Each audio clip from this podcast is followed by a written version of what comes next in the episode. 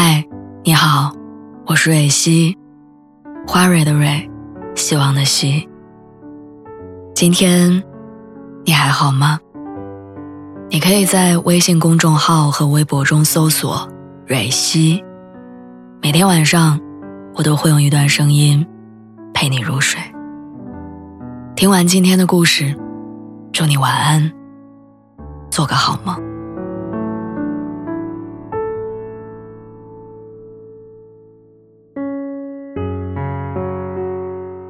你能忍受男朋友用对待前任的方式对你吗？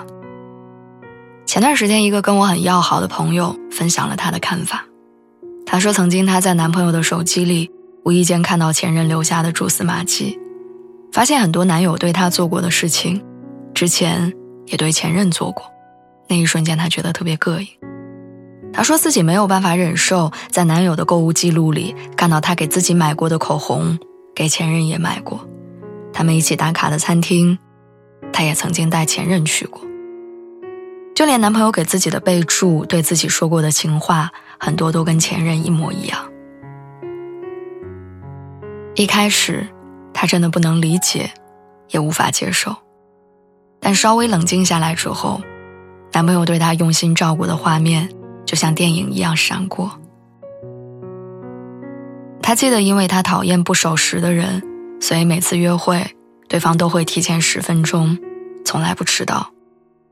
他也记得，为了哄自己开心，对方会花上大半个月的工资，跑好远的路，给自己买那条喜欢了很久的裙子。而自己不喜欢吃的水果，他从来没有买过第二次。在那些被忽视的细节里，他发现自己。其实也被坚定不移的选择着，也被下意识的偏爱着。所以之后他打消了想要分手的念头，反而觉得更加珍惜跟庆幸。其实爱情就像是一堂考试，没有人能在第一次开考的时候就顺利拿到满分。但在日复一日的练习和相处中，我们逐渐摸透对方的脾气，知道对方的答案，所以会做的题目越来越多。相处越来越融洽，犯的错误也越来越少。其实，检验一个人是否真正爱你，不是看他爱你的方式是否与别人雷同，而是要看对方是不是真心实意的在对你好。傅首尔参加综艺婚前二十一天的时候，曾经跟前任相遇。可是面对老公与前任同时出现的场面，傅首尔却没有想象中的扭捏不自在。相反，她拉着老公跟前任聊天开玩笑，调侃岁月没有在前任脸上留下任何痕迹，可老公却变老很多。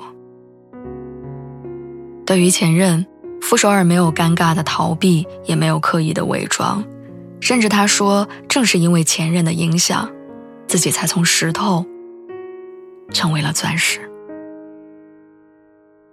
在跟前任分开以后，他改掉了身上的很多缺点，反省了两个人没能走到一起的诸多原因，把前任对他的影响变成了滋养他下一段感情的养分，最终才让他收获了令自己满意的婚姻。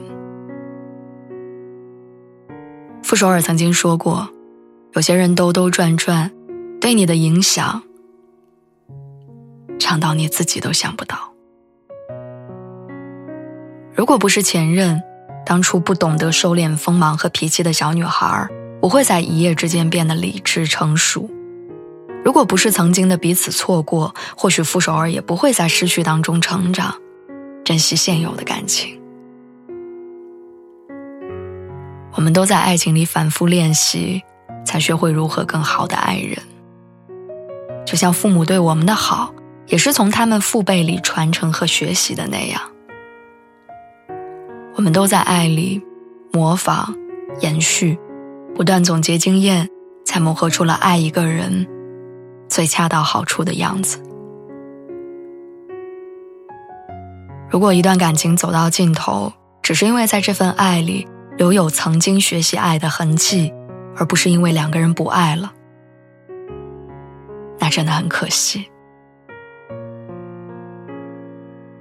有句话说，这个世上没有人是一座孤岛，那些冬天为你搓手、夏天为你扇风、深夜为你留灯的人，都在用力的证明着，你是值得被爱的人。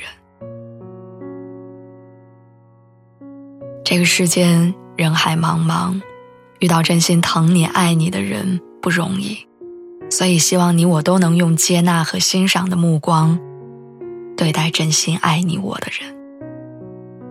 我们的眼睛看向同一个方向，步调一致，奔赴未来，共同将最为平淡的岁月熬成最浪漫的告白。晚安。